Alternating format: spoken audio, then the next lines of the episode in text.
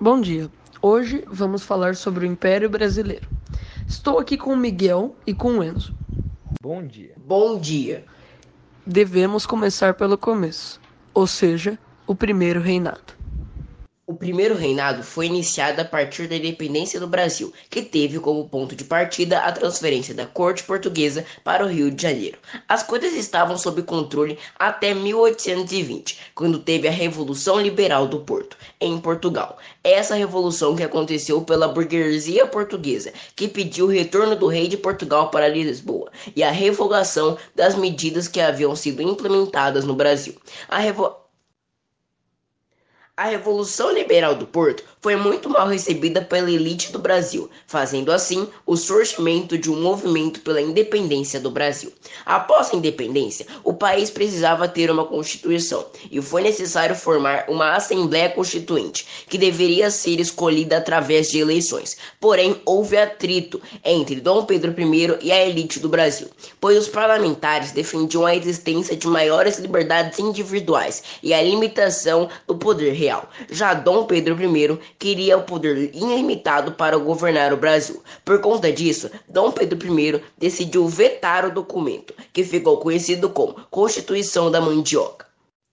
Essa ação foi acompanhada de um evento chamado Noite da Agonia, aonde Dom Pedro I mandou as tropas cercarem e dissolverem a Assembleia Nacional Constituinte. Após isso, houve uma nova Constituição, essa que ficou pronta em 1824, e ela reafirmava que o Brasil seria uma monarquia e instituía ao imperador poderes absolutos sobre o país. Também foi determinado o voto censitário, ou seja, só poderia votar quem tivesse uma renda anual acima de 100 mil reais. E o primeiro reinado chegou ao fim por conta do desgaste na relação de Dom Pedro I com a população. Muito interessante.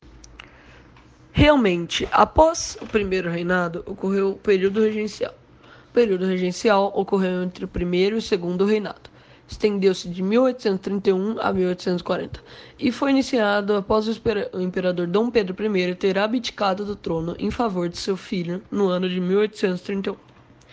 Foi encerrado em 1840 com o que ficou conhecido como golpe da maioridade, que garantiu a coroação de Dom Pedro II como imperador do Brasil.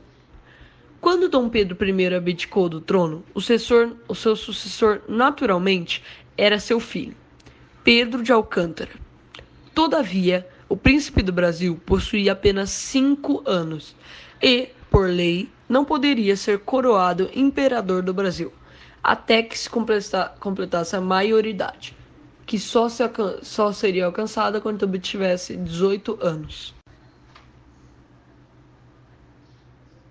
Assim, a saída legal existente e que constava na Constituição de 1824 era de fazer um período de transição em que o país seria governado por regentes. Esse período deveria ter acontecido até 1844, quando Pedro, Pedro de Alcântara completaria 18 anos. Mas seu fim foi antecipado para 1840 por meio de um golpe parlamentar. Revoltas. A grande marca do período regencial foram as revoltas provinciais, que aconteceram em diversos locais do país. Essas revoltas envolviam insatisfações políticas com os rumos que o país tomava, além das disputa, disputas políticas locais, insatisfação popular com a pobreza e a de desigualdade, entre muitas outras. Ao longo do período regencial, as principais revoltas que aconteceram foram a cabanagem, rebelião que aconteceu no Grão-Pará entre 1835 e 1840, em razão da insatisfação popular com a pobreza e a desigualdade e por disputas políticas locais. Balaiada, rebelião que aconteceu no Maranhão entre 1838 e 1841 e foi resultado de disputas políticas locais. Sabinada foi uma rebelião de caráter separatista que desejava implantar uma república na Bahia.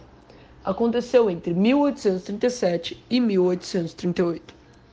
Revolta do Males foi uma rebelião de escravos que aconteceu em Salvador em 1835. E por último, a Revolta dos Farrapos Foi uma revolta motivada por insatisfações da elite local com o governo por questões políticas e econômicas. Estendeu-se de 1835 a 1845. O fim do período regencial foi resultado da disputa política entre liberais e conservadores. Os liberais, insatisfeitos com a regência de Araújo Lima, um conservador, reagiram defendendo a antecipação da maioridade do príncipe do Brasil, Pedro de Alcântara.